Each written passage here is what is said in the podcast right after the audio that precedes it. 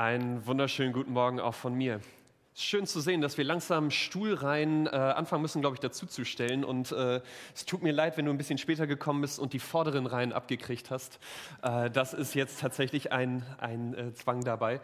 Aber schön, dass ihr, schön, dass wir zusammen weitermachen können in unserer Predigtreihe. Schön auch, dass ihr im Viertel und in der Fahr dabei seid. Wir nach, seit einigen Wochen wieder in allen Standorten dabei sein können. Und ich glaube, es ist hinten zu dunkel, aber ich gehe davon aus, ich wette darauf, dass Marco und Katrin gerade aus Dänemark ihr, was auch immer Endgerät sie da haben, zuschalten. Von daher Grüße auch äh, über die Grenzen hinaus nach Dänemark. Ich hoffe, ihr habt eine gute Zeit. Und wie sich, tatsächlich ist heute ein bisschen sonniger, wie sich die Temperaturen langsam äh, vom Sommer verabschieden, kommen wir heute auch ans Ende unserer Predigtreihe Sommererinnerung. Und wie Tobi das schon eingeleitet hat mit der Frage, wie kann ich vertrauen, wenn Gott für mich keinen Sinn ergibt? Und witzigerweise, genau das, was Tobi vorhin erzählt hat, war für mich der Aufhänger, warum ich über diese Frage nachgedacht habe. Ähm, du hast es super getroffen. Nee, alles gut. Ähm, aber das war für mich tatsächlich der, der Aufhänger, weil ich merke, ich weiß nicht, wie du das im Moment beobachtest, wie viele Menschen gerade mit irgendwelchen Verschwörungstheorien rumhantieren. Wie viele davon überzeugt sind, dass es Corona vielleicht gar nicht gibt, dass das alles nur ein Medienhype ist dass man irgendwelchen anderen Zahlen irgendwo aus dem Internet bekommt, dass Bill Gates vielleicht dahinter steckt und sein Ding daraus macht oder irgendeine dubiose Weltregierung das Ganze steuert, weil das in allen Ländern gleichzeitig war.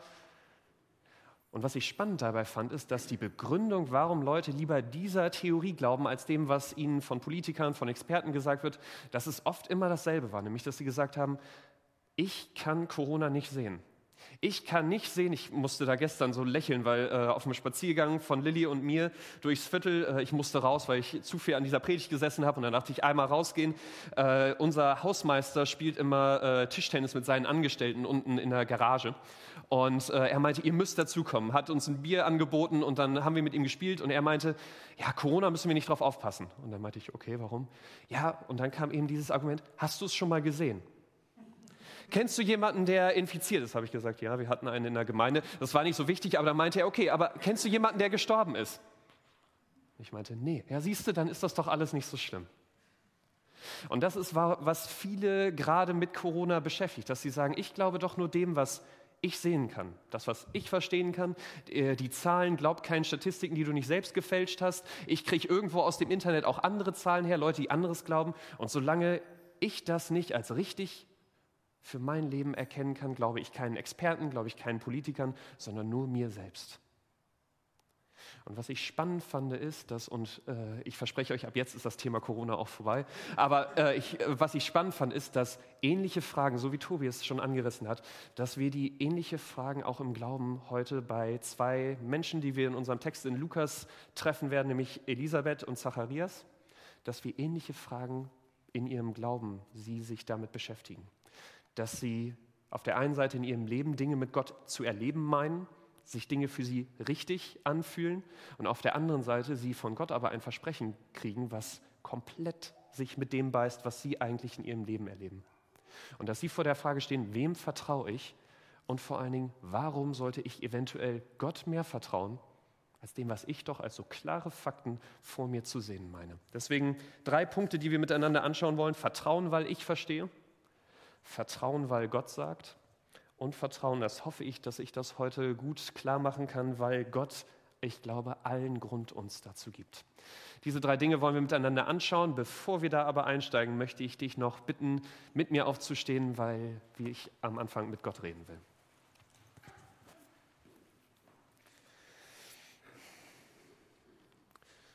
Vater, ich bin so dankbar, dass du uns verstehst. Ich bin so dankbar, dass du uns gemacht hast und deswegen weißt, wie schwer es uns an manchen Punkten fällt, dass du so anders bist, als wir das manchmal denken oder verstehen können. Dass du Dinge in unserem Leben zulässt oder tust, wo wir fragend davor stehen. Und Vater, du siehst, wie schwer es uns manchmal fällt, dir dazu vertrauen. Und ich bitte dich, dass heute Morgen ein Morgen ist, wo du tatsächlich in unsere Herzen sprichst, du uns zeigst, warum es sich lohnt, dir zu vertrauen und was Dinge in unserem Leben sind, wo wir dich und deine Wahrheit ganz klar verstehen können. Benutzt du dazu meine Worte, sie reichen nicht, sondern du musst das unsere Ohren, unsere Herzen aufmachen, damit wir das verstehen können. Ich bitte dich und danke dir, dass du dabei bist. Amen. Setzt euch gern. Der erste Punkt, Vertrauen, weil ich verstehe. Und wir steigen ein, Lukas 1, die Verse 5 und 6. Dort steht, in der Zeit, als Herodes König von Judäa war, lebte dort Zacharias, ein Priester, der, Abteilung des Ab der zur Abteilung des Abia gehörte. Seine Frau stammte wie er aus dem Geschlecht Aarons, sie hieß Elisabeth. Beide lebten so, wie es Gott gefiel und hielten sich in allem genau an die Gebote und Weisungen des Herrn. Und ich will hier kurz Pause machen, äh, kurz einhaken, wir gehen gleich weiter, aber was ich spannend finde, ist, dass Lukas es ganz wichtig war zu sagen, dass diese beiden Gott folgen, weil das damals etwas war, was komplett gegen den Trend ging. Zur Zeit des Herodes, wir sind so ungefähr eins bis drei nach Christus, hatte das Volk Israel seit 400 Jahren nichts mehr von Gott gehört. Wenn du die Bibel liest, zwischen dem Alten Testament, dem letzten Buch Maleachi, bis zu den Evangelien liegen 400 Jahre, in denen Gott kein Prophet geschickt hat, Israel keine Stimme von Gott irgendwie aus dem Himmel gehört hat, keine Wolken wie, oder Flammensäulen, wie wir das sonst im Alten Testament manchmal sie erlebt haben, wo es keinen Anhaltspunkt gab, keine Wunder, dass sie irgendwie erkennen konnten, dass dieser Gott noch mit ihnen war. Und viele in diesem Volk Israel hatten angefangen, deswegen Gott zu verlassen, hatten angefangen, selbst Priester, deswegen betont Lukas, dass sie so selbst Priester, ich sage mal, was heute Pastoren sind, hatten die Tempel dazu benutzt, zum Marktplatz, sich da irgendwie selbst zu bereichern. Aber die, viele Leute im Volk hatten gesagt, das mit Gott, das war mal, aber wir glauben nicht mehr, dass da noch was kommt. 400 Jahre, in denen ein Volk auf diesen Gott gewartet hat und jetzt viele davon abgefallen waren. Deswegen ist Lukas hier so wichtig zu betonen, Zacharias und seine Frau waren eine von den wenigen, die Gott noch treu waren, die sich gegen diesen Trend gestellt haben, die nicht äh, gegen den Strom geschwommen sind und da weiter Gott treu waren. Und ich weiß nicht, wie es dir geht, aber was ich jetzt erwarten würde, wir haben letzte Woche viel über einen heiligen Gott geredet, von einem gerechten, einem liebevollen Gott, würde ich jetzt erwarten, dass er dieses Paar besonders segnet, oder? Dass er sie beschenkt, dass Leute an ihrem Glauben und an ihrem Leben sehen können, dass es sich lohnt, für diesen Gott zu leben, dass er der Richtige ist. Und dann lesen wir in Vers 7 folgendes. Sie hatten keine Kinder, denn Elisabeth war unfruchtbar und jetzt waren sie beide alt was Lukas hier als alt schreibt, und ich hoffe, ich trete hier keinem auf den Schlips, aber meistens hieß es irgendwas jenseits der 70. Von daher war es ein Punkt in ihrem Leben, wo Zacharias und seine Frau wussten, da kommt wahrscheinlich auch mit Kindern nichts mehr. Und was für ein Paar auch heute noch äh, eine ziemlich leidvolle Erfahrung sein kann, war damals für die beiden eine Katastrophe. Denn Kinder waren damals, anders als heute in unserem Sozialsystem, waren damals deine Rentenversicherung. Wenn du nicht mehr arbeiten konntest, wenn du nicht mehr auf dem Feld die, äh, das Korn reinbringen konntest, deine Familie versorgen konntest, dann waren es normalerweise die Kinder, die im Alter die Eltern versorgt hatten. Das heißt, wenn diese beiden ohne Kind geblieben sind, sahen sie sich gerade einer Zukunft gegenüber, wo sie nicht wussten, wie sie in den nächsten Jahren irgendwie durchkommen sollten. Und mit dem nicht genug, unfruchtbar zu sein, war, galt damals als direkte Strafe von Gott diese beiden Menschen, die so für Gott unterwegs waren, die mehr als alle anderen für diesen Gott gelebt haben, mussten in einem Leben leben, wo, und äh, Elisabeth drückt das in Vers 25 so aus, die Menschen verachten mich. Sie lebten in einer Gesellschaft, die sagte, dass gerade diese Leute, die für Gott unterwegs waren, die waren, die Gott jetzt bestraft. Und in diese verzweifelte, diese für sie, was völlig verwirrend sein muss, kommt jetzt Gott und gibt ihnen folgendes Versprechen, Vers 8 bis 17. Einmal als Zacharias vor Gott seinen Dienst als Priester versah, weil seine Abteilung damit an der Reihe war, wurde er nach der für das Priesteramt geltenden Ordnung durch das Los dazu bestimmt, in den Tempel des Herrn zu gehen und das Rauchopfer darzubringen. Während der Zeit, in der das Rauchopfer dargebracht wurde, stand die ganze Volksmenge draußen und betete. Da erschien dem Zacharias ein Engel des Herrn. Er sah ihn auf der rechten Seite des Rauchopferaltars stehen. Zacharias erschrak und wurde von Furcht gepackt. Doch der Engel sagte zu ihm, du brauchst dich nicht zu fürchten, Zacharias. Dein Gebet ist erhört worden. Deine Frau Elisabeth wird dir einen Sohn schenken, dem sollst du den Namen Johannes geben. Du wirst voller Freude und Jubel sein und auch viele andere werden sich über seine Geburt freuen. Denn er wird groß sein in den Augen des Herrn. Er wird keine, keinen Wein und keine starken Getränke zu sich nehmen und schon im Mutterleib wird er mit dem Heiligen Geist erfüllt sein. Viele Israeliten wird er zum Herrn, ihrem Gott, zurückführen. Erfüllt mit dem Geist und der Kraft des Elia wird er von, vor dem Herrn hergehen durch ihn werden sich die Herzen der Väter zu den Kindern wenden und die Ungehorsamen werden ihre Gesinnung ändern und sich nach denen richten, die so leben, wie es Gott gefällt. So wird er dem Herrn ein Volk zuführen, das für ihn bereit ist. 70 Jahre lang auf ein Kind gewartet. Viel Leid, viel Spott von anderen über ihren Lebensstil, über das, wie sie Gott nachfolgen, geerntet. Und jetzt kommt Gott mit einem Versprechen, was größer nicht hätte sein können. Denn dieser Engel verspricht ihnen nicht nur einen Sohn, sondern was hier der Engel sagt, sind teilweise wortwörtliche Zitate aus dem letzten Buch im Alten Testament von diesem Versprechen, was Gott seinem Volk vor 400 Jahren Stille einmal gegeben hat. Was dieser Engel sagt, ist, du wirst ein Kind kriegen und dieses Kind wird einleiten, dass Gott selbst zu seinem Volk kommt dass Gott sein Schweigen bricht und ganz Israel wieder diesen Gott sehen wird. Ein Versprechen bei dem, und ich weiß nicht, ob du, dir, ob du da mit Zacharias mitfühlen kannst, wo Zacharias jetzt aber zurückguckt, 70 Jahre lang gebetet, kein, kein Gebet hat sich dabei erhört, viel Leid für Gott erfahren, und alles, was er dabei jetzt, er guckt auf das Alter, was er und seine Frau haben, und alles, was er dabei rauskriegt, ist, Zacharias in Vers 18 sagte zu dem Engel, woran soll ich erkennen, dass das alles geschehen wird? Ich bin doch ein alter Mann und meine Frau ist auch nicht mehr jung. Ich musste auch schmunzeln, weil wenn er eins verstanden hat in 70 Jahren ist, du nennst deine Frau nicht alt, sondern umschreibst das irgendwie schön. Das hat er gut gemacht. Aber ich weiß nicht, wie dir das geht. Ich kann Zacharias so gut verstehen. Weil auch heute, du schlägst die Bibel auf und du liest so viele gute Versprechen von Gott. Dass er dich liebt und immer bei dir ist, egal was du in deinem Leben auch falsch gemacht hast. Dass er auf Gebete antwortet, wenn du ihn um etwas bittest. Dass er dich versorgt, du dir keine Sorgen im Leben machen musst, sondern er auf dich und deine Familie aufpassen wird? Dass er das Beste für dich will und dass seine Gebote genau diese Anleitung für ein erfüllendes, ein glückliches Leben sind? Aber du dann auf dein Leben schaust und dir an so vielen Stellen denkst, wo passiert das denn? Wo sehe ich denn, wo habe ich denn die Garantie, dass Gott es wirklich ernst meint, dass dieser Gott real ist und dass er wirklich das Beste für mein Leben möchte? Du weißt, dass Gott dich leiten will, aber Du rätselst immer noch, wo du, wohin du mit deinem Leben privat oder auch beruflich gehen sollst. Du bist auf der Arbeit und so viele Leute ziehen an dir vorbei in der Karriere, die überhaupt nichts mit Jesus zu tun haben, die sich überhaupt nicht um Gottes Gebote scheren. Und du denkst, ist das wirklich das Beste, was, wenn ich diesem Gott folge? Beziehungen gehen kaputt, haben sich vielleicht bis jetzt auch noch gar nicht ergeben. Und du fragst dich, wie achtet Gott denn auf mich und meine Bedürfnisse? Wie führt das, wenn ich Gott folge, denn zu einem glücklichen Leben? Und mir Leute an diesem Punkt immer wieder sagen, Nico, ich würde Gott vertrauen, wenn.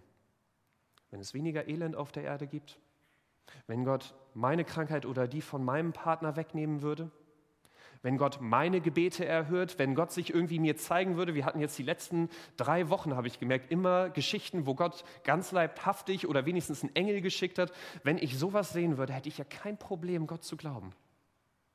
Aber solange er das nicht tut, wie soll ich diesem Gott denn vertrauen?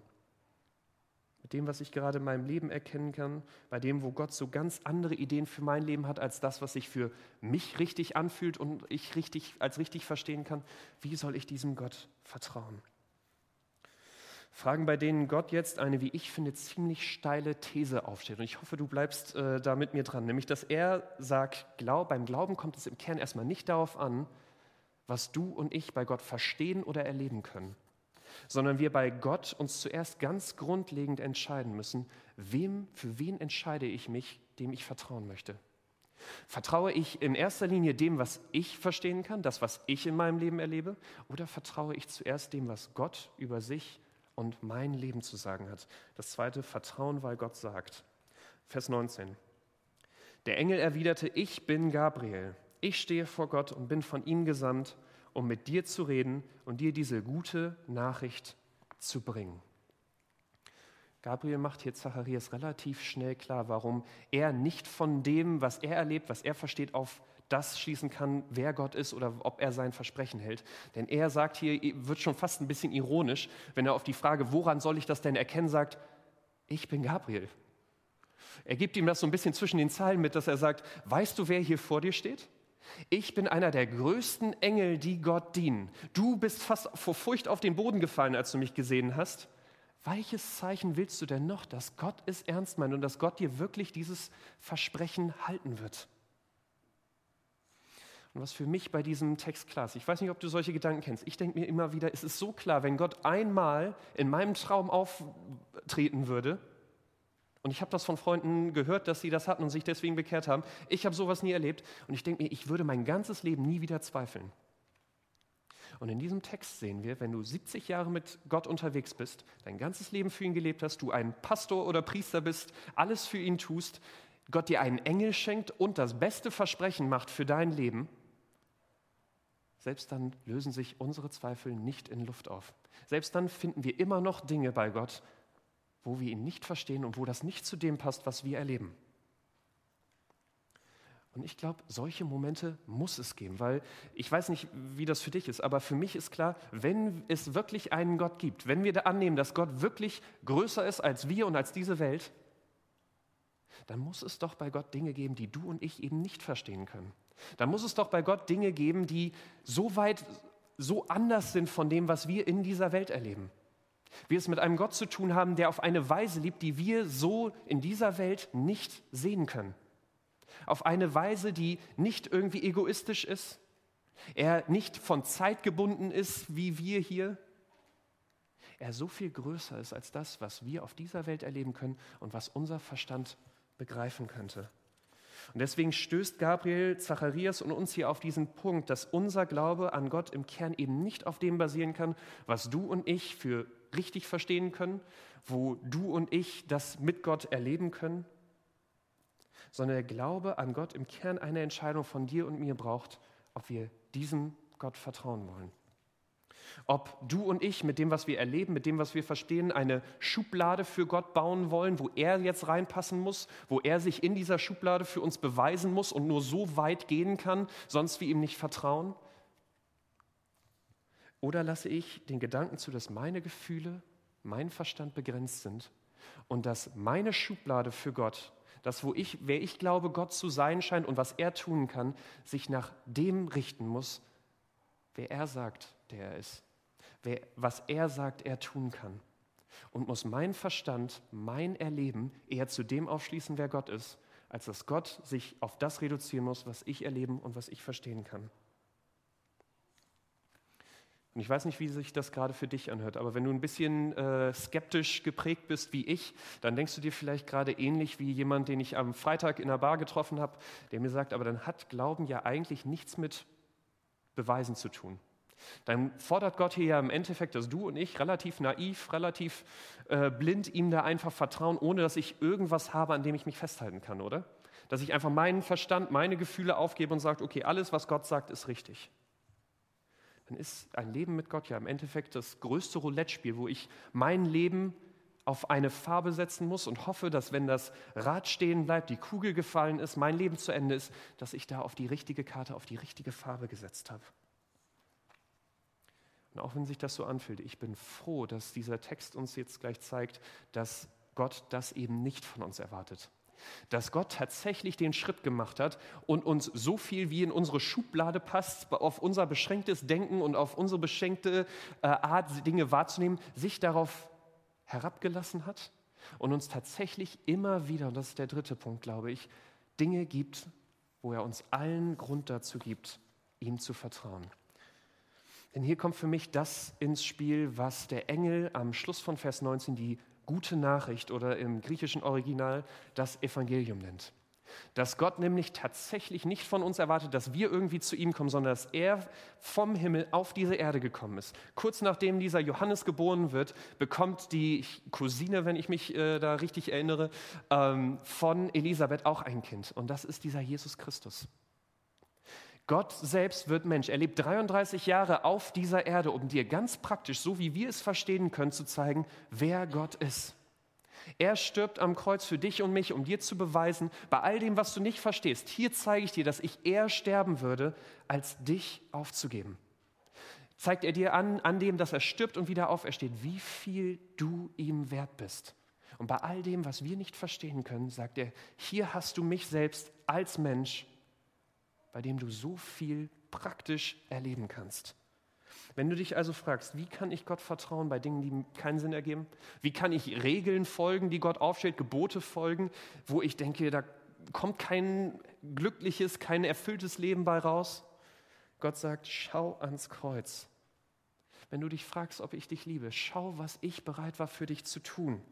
Wenn du dich fragst, versorgt Gott mich wirklich, auch wenn es gerade brenzlig wird, er hat so viel mehr für dich getan, er wird dich auch in dieser Sache nicht verlassen. Nimm diese gute Nachricht als Beweis, dass Gott lieber sterben würde, als dich und mich in irgendeiner Weise aufzugeben. Dass ihm nichts mehr am Herzen liegt, als dir und mir ein guter und ein liebevoller Vater zu sein. Und wenn wir dieses Geschenk, das Jesus uns macht, annehmen, wir an Gott dranbleiben, auch da, wo es sich für uns vielleicht unsicher anfühlt, dann sehen wir jetzt bei Zacharias und Elisabeth, dass Gott uns auch immer wieder Momente schenkt, wo wir auch in unserem Leben ganz praktisch in großen und kleinen Dingen immer wieder diese Liebe von diesem Gott erleben können. Vers 24 und 25. Bald darauf wurde seine Frau Elisabeth schwanger. Die ersten fünf Monate verbrachte sie in völliger Zurückgezogenheit. Sie sagte, der Herr hat Großes an mir getan. Die Menschen verachteten mich, aber er hat mich gnädig angesehen und hat meine Schande von mir genommen. Und ich finde, hier liegt der Schlüssel, wie wir mit Beweisen, mit dem, was wir verstehen oder mit dem, was wir erleben mit Gott, wie wir damit umgehen können. Denn was Elisabeth hier nicht sagt, ist, endlich hat Gott mal seine Schuld bei mir beglichen. Endlich, ich habe ihn doch so lange schon gebeten, ich habe doch so lange schon für ihn gelebt, endlich gibt er mir das, was ich verdient habe. Jetzt kann ich auch mal wieder an ihn glauben, sondern sie sagt, das, was Gott hier tut, ist Gnade. Sie hat verstanden, dass dieses Kind nicht Gottes Schuld ist, die er begleichen muss, damit sie glauben kann, sondern sie freut sich über dieses Kind, weil sie einmal mehr sehen kann, wie das, was sie sowieso schon glaubt, Gott ihr in kleinen und hier in ziemlich großer Weise zeigt, dass sie ihn erleben kann. Und ich glaube, das ist der richtige Ansatz. Auf der einen Seite zu wissen, was Jesus am Kreuz für dich und mich getan hat, ist mehr, als ich jemals verdient hätte. Ist mehr, als ich jemals brauchen würde, um diesen Gott zu erkennen und diesem Gott zu vertrauen. Aber auf der anderen Seite zu wissen, dass da, wo du und ich auch immer wieder Zweifel haben, wo unser Verstand, unser Herz immer wieder an Grenzen stößt und wir uns fragen, kann ich diesem Gott auch da noch vertrauen? Wir auf der einen Seite hier sehen, dass Gott mit diesen Zweifeln umgehen kann, dass es etwas ist, wo ich auch hoffe, dass du in dieser Gemeinde weißt, du diese Zweifel äußern kannst, dass das nicht dich einen schlechten Menschen macht, sondern wir mit diesen Zweifeln offen umgehen können und dass auf der anderen Seite Gott auch immer wieder zeigt, dass er in kleinen und großen Dingen unserem Glauben immer wieder unter die Arme greift, indem er das, was wir glauben, wo wir ihm vertrauen, uns auch praktisch in unserem Leben immer wieder zeigt. Warum können wir also Gott vertrauen? Ich glaube nicht, weil er immer für dich Sinn ergeben wird. Ich glaube auch nicht, weil du alle Versprechen sofort erfüllt kriegst von ihm, auch nicht erst da, wo ein Engel vor dir auftaucht oder Gott dir im Traum begegnet. Ein Leben mit Gott wird immer ein Stück so bleiben, wie es Martin Luther King Jr. einmal gesagt hat. Glaube bedeutet, den ersten Schritt zu gehen, obwohl man nicht die ganze Treppe sehen kann. Glaube bedeutet, den ersten Schritt zu gehen, obwohl man nicht die ganze Treppe sehen kann. Und ich hoffe, dass dieser Jesus, das, was er getan hat, der Grund ist, warum du und ich diesen Schritt machen können, auch wenn wir die ganze Treppe vielleicht noch nicht verstehen oder erlebt haben dass das vielleicht heute zum ersten Mal der Schritt für dich ist, dass du Gott sagst, ich möchte mein Leben mit dir starten. Dass du dich damit auseinandersetzt. Wer war dieser Jesus? Weil er wirklich der ist, an dem wir Gott ganz praktisch erleben können. Dass du dich damit auseinandersetzt. Hat er wirklich gelebt und wie machen diese ganzen Dinge Sinn? Für mich ergeben sie nur Sinn, wenn er wirklich Gott war. Wenn du dann noch Fragen hast, warum das für mich so ist, komm gerne auf mich zu. Das äh, sprengt jetzt leicht den Rahmen aber dass uns das das Vertrauen gibt, diesem Gott zu folgen. Und wenn du schon mit diesem Gott unterwegs bist, vielleicht nimmst du dir gleich ein paar, wir hören ein bisschen Musik, auch ihr in den Standorten, glaube ich, hört ein bisschen Musik, ähm, dass du dir mal überlegst, wo in meiner nächsten Woche sind Punkte, wo ich eigentlich immer sage, Gott, das ist mir zu gefährlich. Gott, da kann ich dir nicht vertrauen, das ist zu viel, was du von mir verlangst.